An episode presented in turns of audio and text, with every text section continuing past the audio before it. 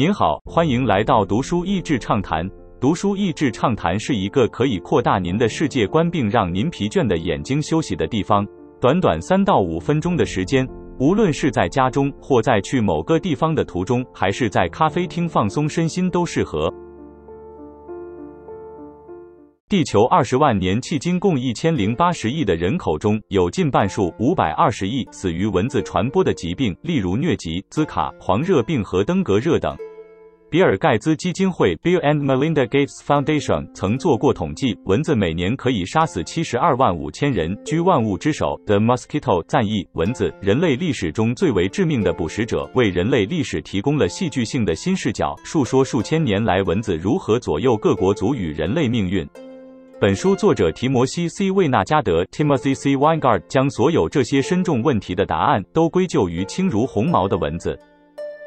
欧洲帝国的衰落，凶手是病媒蚊。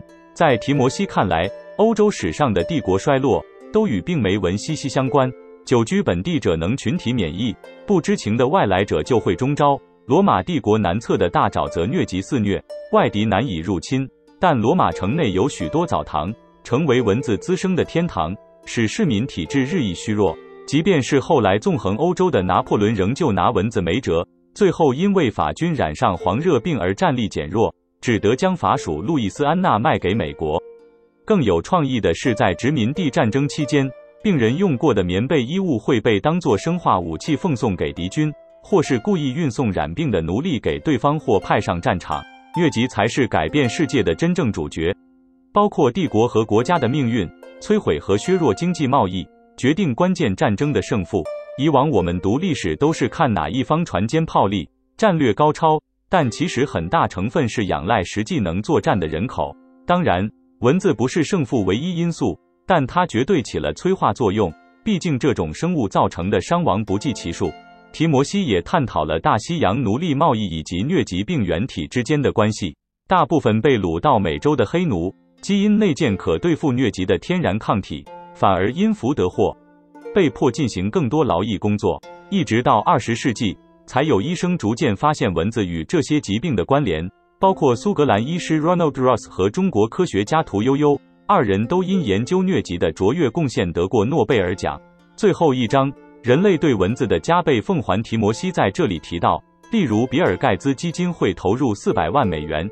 研究如何改变雄蚊基因以减少后代繁衍。随着人类滥垦滥伐，改造地球的过程，也无形间创造了使病媒蚊滋生的温床，某种程度上实现其物种多样性，帮助它们适者生存。随着全球气候暖化，蚊子大举增生，甚至往温寒带地区进攻，而人们所遭受的蚊子威胁也只会越来越多。根据二零一八年美国气候中心的报告。由于全球气温升高，病媒蚊活跃期拉长，疾病传播的风险增加。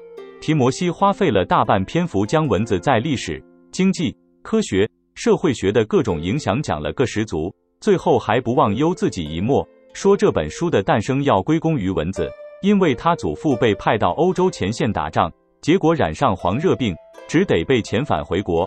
没想到在船上遇到一名女乘客坠入爱河，于是才有了他的诞生。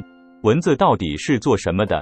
我在好奇心之下查询，发现蚊子在食物链里似乎不具备不可取代性。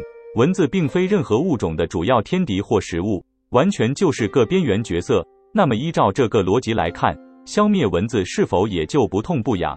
关于这点，提摩西在结尾提到，人类目前尚并不清楚灭蚊的连锁效应，但也不应该自诩为上帝。毕竟，蚊子在地球上演化了千万年。适应了环境变化和抗药剂，人类却想反将一军。书店中整排战争历史的书，以及好莱坞编织的故事，都扭曲了一个让人类自信受创的事实，那就是从历史的结果看来，蚊子传染的疾病所造成的死亡，远超过战争中的人力物资，或是最有策略性的将军。下周预告：枪炮、病菌与钢铁。今天的内容就到此为止了，十分感谢大家收听读书益智畅谈节目。如果对我们的内容感兴趣，欢迎浏览我们的网站 n 点 net 和关注我们的粉丝团读书益智，也可以分享给您的亲朋好友。欢迎继续关注我们下一期节目，下次见。